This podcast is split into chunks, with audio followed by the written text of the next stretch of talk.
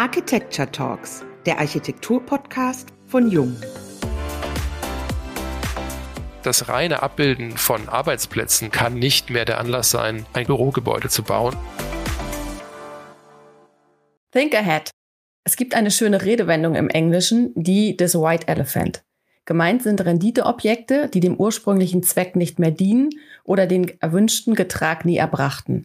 Bislang war in diesem Zusammenhang die Rede von Sportbauten, die mit großem Aufwand für ein Großereignis gebaut wurden und danach aus verschiedenen Gründen keinem zweiten Leben mehr zugeführt werden konnten. Aktuell stecken wir mitten in einer Pandemie, deren Auswirkungen wir langfristig noch nicht einschätzen können. Was aber sicher ist, dass die sinkenden Flächenumsätze auf dem Büromarkt Spuren hinterlassen haben. Eine neue Chance für weiße Elefanten. Ein Büro, was schon viele Jahre den Büromarkt begleitet und vielfältige Konzepte gedacht und umgesetzt hat, ist ASP Albert Speer und Partner. Welche Chancen er in der Krise sieht, darüber sprechen wir, Wiebke Becker und Diane Slavic, heute mit Axel Bienenhaus in unserem Podcast. Ich darf das Büro noch ganz kurz vorstellen. Ein Team von 200 Architekten, Stadtplanern, Landschaftsarchitekten und Verkehrsingenieuren entwickelt und plant von den Standorten Frankfurt und Shanghai weltweit Projekte. Zusammen mit den Bauherren und einem interdisziplinären Team schaut ASP über den Tellerrand, um Visionen für morgen zu entwickeln, frei nach dem Motto Think Ahead. Hallo und herzlich willkommen beim heutigen Jung Architecture Talks Podcast. Schön, dass Sie heute bei uns sind, Herr Bienhaus. Ja, vielen Dank für die Einladung. Und äh, nachdem wir die technischen Herausforderungen alle miteinander überwunden haben, freue ich mich, Sie zu sehen und vor allem auch zu hören. Sie haben die White Elephants angesprochen. Das ist eine ganz schöne Parallele auch zu unserer Arbeit, denn wir haben uns ja mit dem Phänomen, das Sie angesprochen haben, der White Elephants im Sportbereich, im Zusammenhang mit Megasport-Events, mit Fußballweltmeisterschaften oder Olympischen Spielen schon intensiv beschäftigt, haben dort auch Konzepte entwickelt, wie man das zukünftig vermeiden kann. Ich zitiere die Stadionkonzepte für die Fußballweltmeisterschaft 2022 in Katar, wo wir auch auf die Gefahr von einer ganzen Herde von White Elephants eigentlich zugelaufen wären und dafür das Konzept von teiltemporären Stadien entwickelt haben, also Stadien, die nur zum kleinsten Teil dauerhaft dort stehen werden und die dann für das Event kurzfristig in ihrer Kapazität durch temporäre Baumaßnahmen erweitert werden können. Und eben nach der WM kann dann die normale Nutzung wieder stattfinden und dafür dann auch ein angemessenes Gebäude vorfinden. Diesen Konzepten ist in der Umsetzung, glaube ich, nicht so zu 100 Prozent gefolgt worden, aber das war damals ein erster Schritt, der auch bei den Verbänden ein Umdenken ausgelöst hat. Und schon darauf sind wir eigentlich sehr stolz. Ich sehe das Risiko nicht vergleichbar für den Büromarkt. Aber sicherlich werden wir durch die Möglichkeit des mobilen Arbeitens, möchte ich gleich nochmal ein bisschen drauf eingehen, das ist jetzt durch die Pandemie beschleunigt worden, verstärkt worden, in viele Bereiche getragen worden, wo das bisher aus welchen Gründen auch immer nicht üblich war. Das wird natürlich dazu führen, dass man die Anmietung von Büroflächen, die Nutzung von Standardbüroflächen ein Stück weit in Frage stellt. Das Risiko ist sicherlich nicht vergleichbar mit dem, was man beispielsweise im Sportbereich hat, wenn man ein Riesenstadion baut für ein Megasportevent. Und danach ist eine vergleichbare Nutzung überhaupt nicht mehr denkbar in den jeweiligen Ländern. Ganz schlimm ist an der Stelle ja Südafrika, wo diese Teile teilweise komplett leer stehen. Der Begriff Büro, wie wir ihn benutzen, wenn wir jetzt nochmal vom ja, großen Stadion vielleicht auf das doch etwas kleinere Projekt zurückkommen, hat ausgedient, titelt eine große Tageszeitung. Hat das Büro noch eine Zukunft? Was würden Sie sagen? Das Büro hat eine Zukunft, aber die wird sich sicherlich verändern. Und wir sehen diesen Trend schon seit einer ganzen Zeit. Wir glauben nämlich, dass letztlich das mobile Arbeiten dazu führt oder auch schon geführt hat, dass wir ja heute an ganz unterschiedlichen Stellen arbeiten können. Wie gesagt, die Pandemie ist hier sicherlich ein weiterer Katalysator oder vielleicht eher ein Brandbeschleuniger für dieses Phänomen, aber eigentlich gibt es das schon seit mehr als zehn Jahren. Wir alle kennen das. Im Moment passiert das nicht so oft, aber bis zur Pandemie haben wir im Flugzeug gearbeitet, in der Bahn, im Hotel oder eben auch zu Hause. Ja, das waren noch Zeiten. Den einen oder anderen Auswärtstermin wünscht man sich auch wieder zurück. Aber das war natürlich ein Phänomen, was es schon lange gibt und was auch dann eben zum Thema Homeoffice schon damals geführt hat oder schon längere Zeit führt. und das jetzt eben gezwungenermaßen auch von Firmen oder Organisationen einfach umgesetzt werden muss, die das bisher aus, wie gesagt, aus welchen Gründen auch immer, das mögen organisatorische Gründe sein, das mögen auch teilweise Mentalitätsthemen sein, das bisher abgelehnt haben. Aber aus diesem Trend heraus haben wir schon lange gesagt, das reine Abbilden von Arbeitsplätzen im Büro kann nicht mehr der Anlass sein, ein Bürogebäude zu bauen, sondern wir wollen in unseren Bürogebäuden insbesondere etwas schaffen, was nicht nur in der Arbeitswelt, sondern insgesamt in unserer Gesellschaft immer mehr verloren geht. Wir lagern schon ganz lange, und es ist durch das Smartphone nochmal extrem beschleunigt worden, ganz große Teile unserer zwischenmenschlichen Kommunikation in digitale Systeme, in soziale Medien, auf elektronische Kanäle aus. Das hat zu ganz vielen Vorteilen geführt. Das hat uns an vielen Stellen effizienter gemacht. Das erlaubt uns, sich mit ganz vielen Menschen auf der ganzen Welt sehr einfach zu vernetzen. Also das gehört ganz sicher zu den ganz großen Entwicklungstreibern im positiven Sinne, aber das hat zum Beispiel auch dazu geführt, dass sich heute manche Menschen in einer Blase bewegen können, sich nur noch mit ihresgleichen austauschen, mit ihnen unerwünschten Phänomenen überhaupt nicht mehr in Kontakt kommen und so weiter. Und das hat uns sowohl in der Arbeitswelt, das trifft uns aber auch, wenn wir über Städte nachdenken, dazu geführt, dass wir gesagt haben, wir müssen einen Schwerpunkt darauf legen, beispielsweise im Bürogebäude Anlässe, Räume, Situationen zu schaffen, in denen die Menschen informell, ungeplant aufeinandertreffen. Das ist uns auch was, was große Firmen teilweise durch ganz ja, originelle Maßnahmen auch auf anderen Wegen versuchen zu erreichen. Ich kenne beispielsweise das Beispiel aus dem BMW-Werk in München, wo es sogenannte Blind Date Lunches gibt.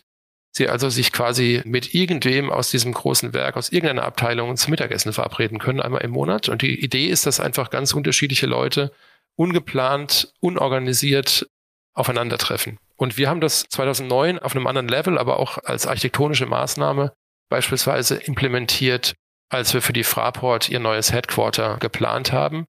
Da gibt es ein großes zentrales Atrium und entsprechende Verbindungsstege. Schon das ist ein wichtiger Punkt, dass wir Wege, Verkehrswege geschaffen haben, die eine Aufenthaltsqualität auch bieten und wo man sich sieht gegenseitig.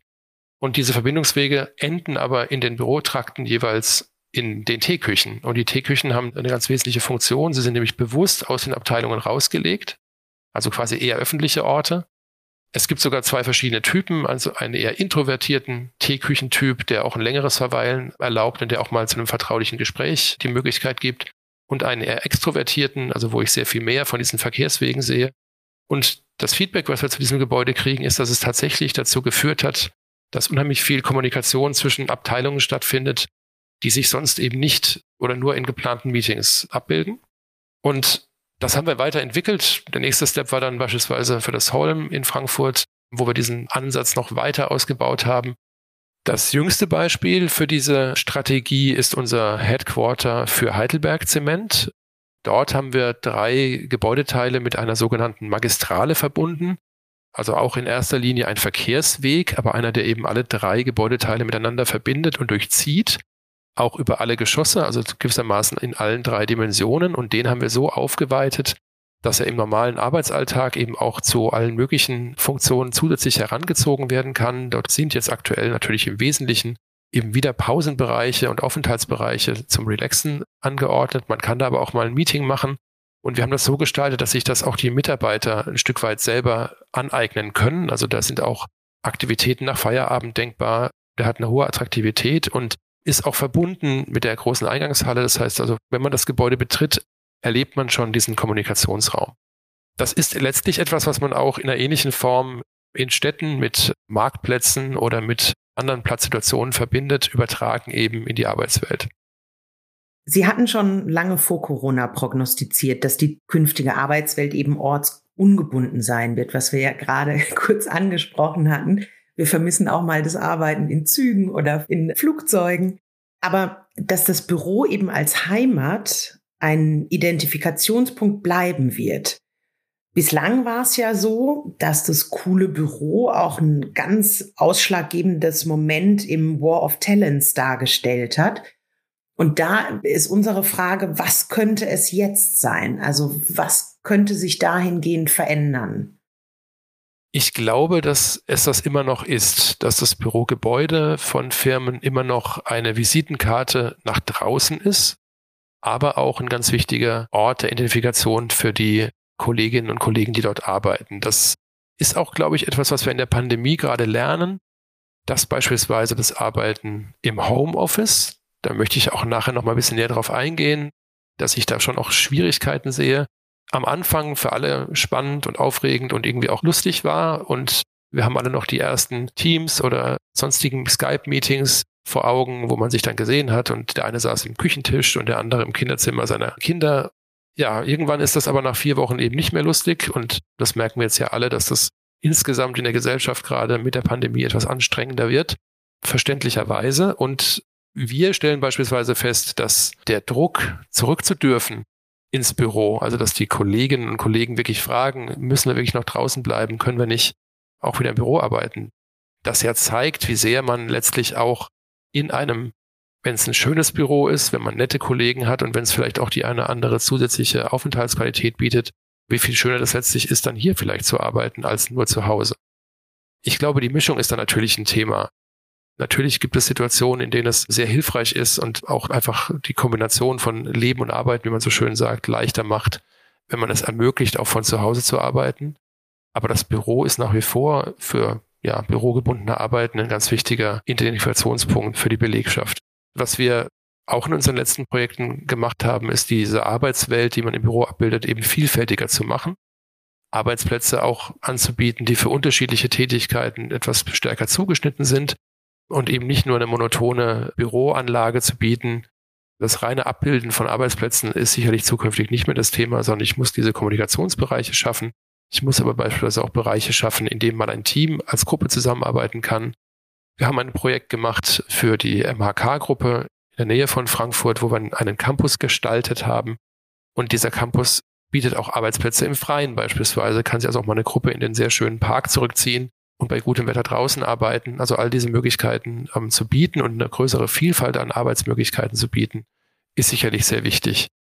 Ein zweites Thema, und das ist beispielsweise auch bei Heidelberg Zement eins gewesen, ist wie gesagt auch die Außendarstellung. Heidelberg Zement nutzt dieses Gebäude auch ganz stark, um die Materialien, mit denen dieses Unternehmen sein Geld verdient, eben auch zu zeigen im Einsatz, auch die Möglichkeiten zu zeigen, auch die vielleicht ungewöhnlichen Potenziale zu zeigen, die damit verbunden sind. Das ist natürlich eine Sache, die sehr stark nach draußen wirkt, aber die auch zur Identifikation der Mitarbeiter beiträgt, ja, die dann gewissermaßen mit Stolz sehen, was man aus dem, was sie, je nachdem, was sie für eine Rolle haben, verkaufen oder auch vielleicht sogar produzieren, entwickeln, was man damit machen kann. Also das auch, das ist ein ganz wichtiger Aspekt. Und ich glaube, das Homeoffice als wirkliches Arbeiten zu Hause birgt eben auch ein paar Schwierigkeiten.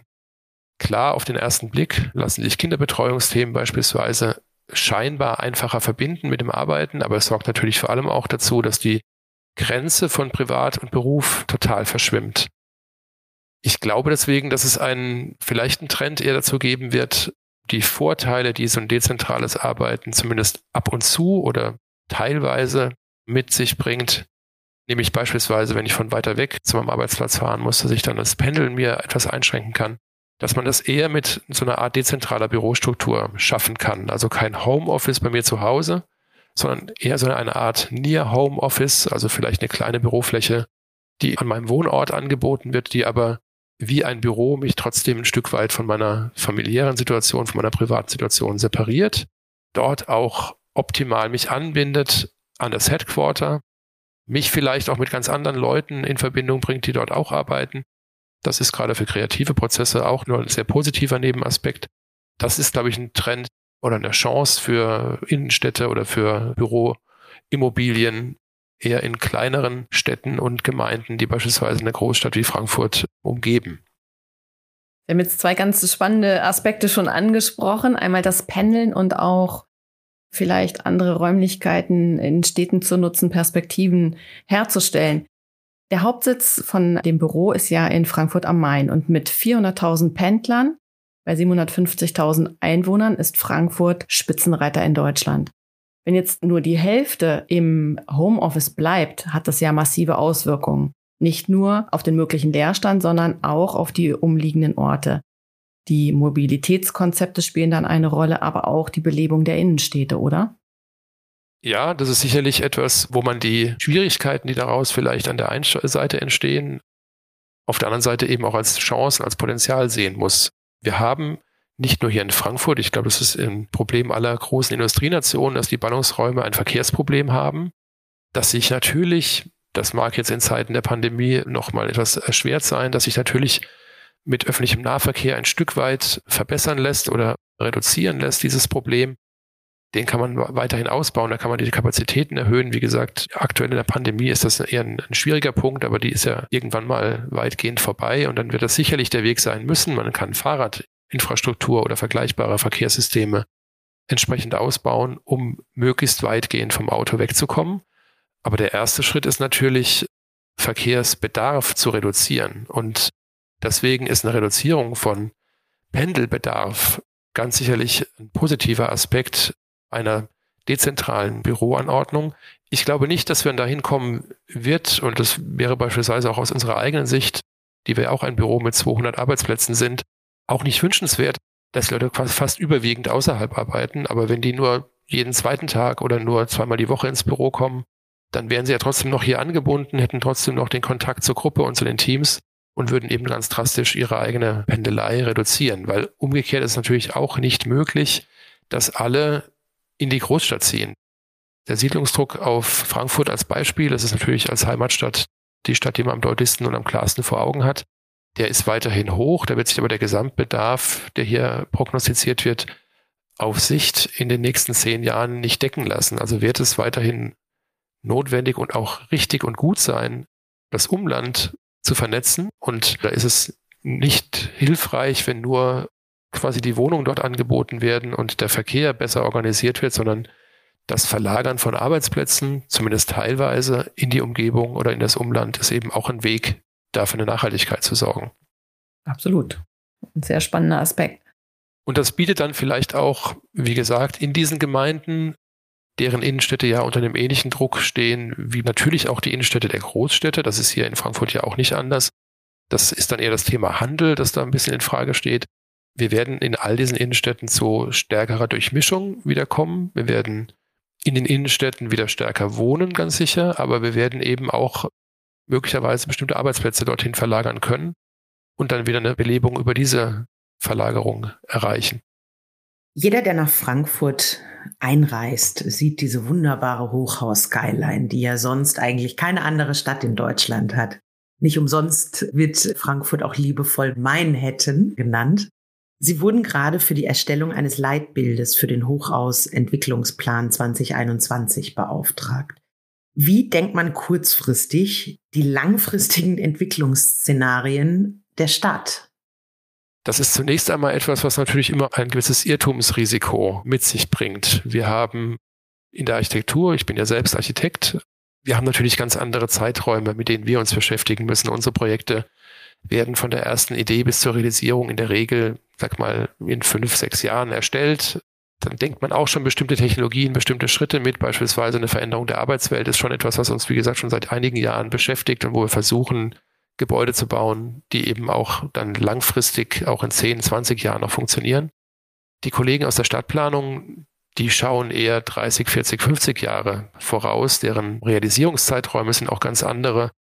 Und so ein Projekt wie der Hochhausrahmenplan, wie gesagt, wir entwickeln ein sogenanntes Leitbild zusammen oder parallel zu einem zweiten Büro. Das ist also eine ganz bewusste Ideenphase gewissermaßen zweier Büros, die sich mit auch durchaus unterschiedlichen Betrachtungsweisen diesem Thema nähern. Und die Stadt Frankfurt wird dann in der Folge daraus diesen Hochhausrahmenplan, davon gab es in Frankfurt ja schon mehrere, entwickeln.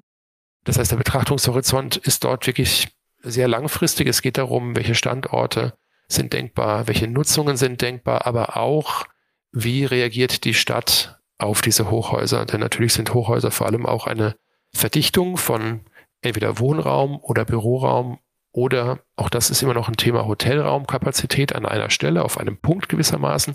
Und das bietet Chancen, kann auch dazu führen, dass man bestimmte Schwergewichte in der Stadt verschiebt, sich daraus neue Wegebeziehungen, neue auch öffentliche Raumbeziehungen ergeben und das ist alles Gegenstand dieser Arbeit. Die Frage, wie man quasi das Leben in 20, 30 Jahren voraussieht, ja, wir machen dazu tatsächlich interne Workshops. Wir haben vor ein, zwei Jahren ein internes, will das mal sagen, eine Art Forschungsprojekt aufgesetzt. leben im Jahr 2040 und haben versucht, indem wir ganz verschiedene Quellen ausgewertet haben, für alle relevanten Lebensbereiche ein Bild zu machen, wo die Reise hingeht, welche auch Umweltveränderungen, Stichwort Klimawandel, sich ergeben werden, mit was wir umgehen werden müssen. Die Pandemie hatten wir damals tatsächlich noch nicht auf dem Schirm. Das ist eine Sache, die man vielleicht beim nächsten Mal mitdenken müsste. Und wir haben uns beispielsweise Gedanken gemacht, wie wird sich Verkehr verändern? Wie werden sich Arbeitsbedingungen nicht nur in der Büroarbeitswelt, sondern auch wie werden sich Produktionsprozesse verändern durch 3D-Druck und so weiter? Und wir versuchen das einzuspielen, diskutieren das auch mit sehr unterschiedlichen Gruppen, auch außerhalb des Büros und kommen dann zu einer Art Zielbild. Aber wie gesagt, das hat natürlich auch an vielen Stellen eine gewisse Irrtumswahrscheinlichkeit. Ein Beispiel, was ich da sehr plastisch finde, wenn man sich das Thema autonomes Fahren als ein Beispiel heranzieht, gibt es schon auf der Ebene der Entwickler dieser Technologie, also in der Regel sind es Autohersteller, aber es gibt eben auch Firmen aus dem Bereich IT, die sich dieses Themas annehmen, ganz unterschiedliche Prognosen, wie das autonome Fahren sich auf das Nutzerverhalten auswirken wird. Es gibt einerseits die These, dass das autonome Fahren dazu führen wird, dass das Auto entemotionalisiert wird, was dann vielleicht dazu führt, dass man auch gar nicht mehr ein eigenes Auto unbedingt haben möchte, sondern dass es dann eben ein Gegenstand wird, der in unserer Sharing Economy geteilt wird, wie der Mietroller. Und das gibt's ja auch schon, ist ja nichts Neues. Es gibt aber auch den Gedanken, dass das autonome Fahrzeug erlaubt, dass man darin beispielsweise auf dem Weg zur Arbeit arbeitet, dass es so eine Art erweiterter Lebensraum wird. Und dann ist es auf einmal wieder etwas, was ich vielleicht nicht mit anderen teilen möchte, sondern das, was einfach als Erweiterung meines Wohnraums vor meinem Haus oder unter meinem Haus steht. Und das ist nur ein Beispiel, aber zeigt einfach, wie unterschiedlich dann auch die Ausprägungen sein können. Das eine weist eher in die Richtung, ja, wir haben vielleicht irgendwelche Silos mit autonomen Fahrzeugen, die wir uns per App zur Wohnungstür rufen. Oder es steht halt nach wie vor jeden Abend das Auto auch im Carport neben dem Einfamilienhaus wenn es das dann noch gibt. Lassen Sie uns nochmal einen anderen Aspekt beleuchten. Die Digitalisierung hat uns voll im Griff. Wir sehnen uns nach echten Treffen und Erlebnissen. Auf der anderen Seite verändern die digitalen Tools unsere Arbeitsabläufe. Wir sind jetzt gerade das beste Beispiel dafür. Wir sind an drei Standorten und nehmen diesen Podcast auf. Mit Virtual Reality kann man durchs Gebäude laufen, mit Augmented Reality Reparaturen vornehmen. Die Tools der Gaming-Industrie helfen bei der Umstrukturierung von Fabrikationsstraßen. Das ist doch super, oder? Das ist super. Das sehe ich auch so. Das erlaubt uns eine höhere Planungsqualität. Wir sind eines der Büros, die da ganz früh in dieses Thema eingestiegen ist. Also wir sind bestimmt seit drei oder vier Jahren mehr oder weniger, wie man so schön sagt, BIM ready. Wobei ich immer sage, man muss da in zwei Schritten denken. Wir arbeiten durchgehend mit digitalen Planungsmodellen. Das heißt, es gibt quasi vom Tag eins eines Projekts ein 3D-Modell, mit dem gearbeitet wird, das im Zuge der Planung immer weiter verfeinert und detailliert wird und das eben erlaubt, zum jeweiligen Zeitpunkt ganz unterschiedliche Daten herauszuziehen, auch Kollisionsprüfungen mit anderen Planungsbeteiligten durchzuführen und so weiter. BIM wäre ja oder ist ja eigentlich noch viel weiter gedacht denkt ja eigentlich sogar über die Grenzen des Planens und Bauens hinaus bis in den Betrieb. Da ist, glaube ich, der Weg noch relativ weit. Und ich weiß auch nicht, ob man dann immer mit diesem einen BIM-Modell arbeitet oder bestimmte Daten an bestimmten Übergabepunkten, sei es von der Planung in den Bau, sei es in den Betrieb, einfach auch umgeschrieben und in andere Formate übersetzt werden. Das ist sicherlich eine Sache, die noch kommen wird. Dass sie kommen wird, da bin ich sehr sicher. Dass sie dazu führen wird, dass wir in der Bauindustrie an vielen Stellen viel stärker industriell denken, wo wir heute noch handwerklich denken, mit allen Schwierigkeiten, die das Ganze auch mit sich bringt. Es ist aber, und das ist der einzige Punkt, den ich immer so ein bisschen kritisch sehe, es ist aber kein Allheilmittel. Und das ist vielleicht auch gut so. Nach wie vor sind hinter den Maschinen oder an den Maschinen und draußen auf den Baustellen Menschen unterwegs. Das ist auch hoffentlich noch sehr lange der Fall. Ich gehe davon aus, dass das noch sehr lange dauern wird und sehr lange auch nicht gut funktionieren wird, komplett Baustellen mit Robotertechnik oder ähnlichem zu fahren, sondern es nach wie vor da von Menschen gebaut wird. Entsprechend ist auch die Fehlerquelle Mensch natürlich nach wie vor da und die kriegt man auch nicht 100 Prozent durch BIM ausgeschaltet. Ich habe vor zwei oder drei Jahren auf eine, ich glaube, es war die Expo Real, so ein Werbeschild gesehen, da stand drauf BIM statt BER. Ich bin viel zu wenig im Detail informiert darüber, was genau zu den Problemen beim BER geführt hat. Aber dass man die alle mit BIM verhindert hätte, das glaube ich ehrlich gesagt nicht. Es gab im Sommer eine ganz besondere Auszeichnung für ihr Büro. Strongest Brand Germany. Wir haben gerade über die Expo Real gesprochen. Hier kam der Preis von den Real Estate Brand Awards 2020. Welchen Wert haben Auszeichnungen wie diese für Sie und das Büro? Die haben für uns schon einen großen Wert in zweierlei Hinsicht. Zum einen ist das, glaube ich, schon was, also auf das nicht nur wir als Geschäftsführer stolz sind, sondern auch unsere Leute. Wir haben auch Auszeichnungen bekommen für einzelne Gebäude. Das ist dann immer für die Teams toll und das merkt man auch, dass da schon die Leute stolz sind, wenn sie an einem Gebäude mitgearbeitet haben, das dann eben ein oder zwei Preise bekommt. Der Preis fürs ganze Büro ist einfach deswegen schön, weil er natürlich eben alle sehr unterschiedlichen Disziplinen, die wir haben, umfasst und weil er auch wirklich, so wie er ja auch entsteht, ist das ja jetzt nichts etwas, was nur auf die Architektur oder nur auf die Stadtplanung abzielt, sondern wirklich quasi die Gesamtheit auch sieht und betrachtet und worauf dann auch eben alle Kolleginnen und Kollegen gleichermaßen stolz sein können. Und nach draußen ist es je nach Markt auch wichtig, solche Awards zu haben oder zu gewinnen. Ich habe den Eindruck, es ist immer noch im Ausland ein bisschen wichtiger als hier in Deutschland.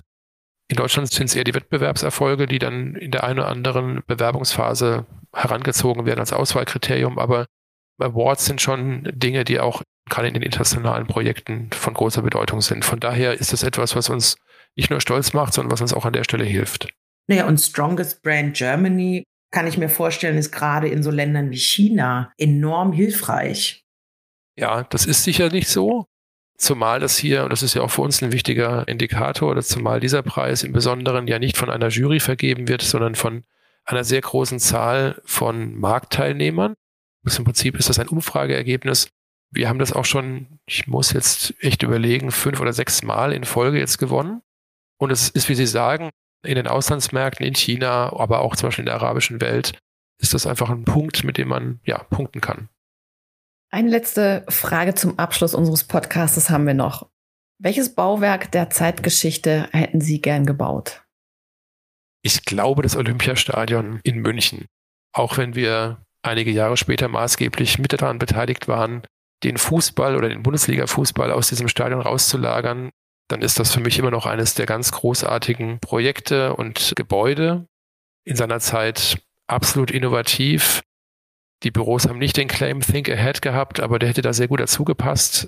Und ich finde insbesondere die Verbindung einer solchen Sportinfrastruktur, die ja auch das Risiko getragen hätte, am Ende vielleicht ein White Elephant zu sein, ja, einfach dadurch zu einer echten Chance für die Stadt zu machen, dass man sie eigentlich in die Landschaft einbindet, dass man da heute, zumindest bei gutem Wetter, einfach auch gerne ist, selbst wenn gar nichts stattfindet. Das ist einfach großartig ein wunderbarer Abschluss vom Anfang und wir sind wieder bei White Elephant gelandet. Ganz lieben Dank an dieser Stelle, Herr Bienhaus. Es war eine Freude, Ihnen zuzuhören. Die Vielzahl an Ideen, Visionen, die Sie mit uns geteilt haben, das war ganz großartig. Und wir danken an dieser Stelle natürlich auch für die Zeit unserer ZuhörerInnen, und die inspirierenden Worte und freuen uns riesig auf die nächste Folge der Jung Architecture Talks, dem Architektur-Podcast von Jung.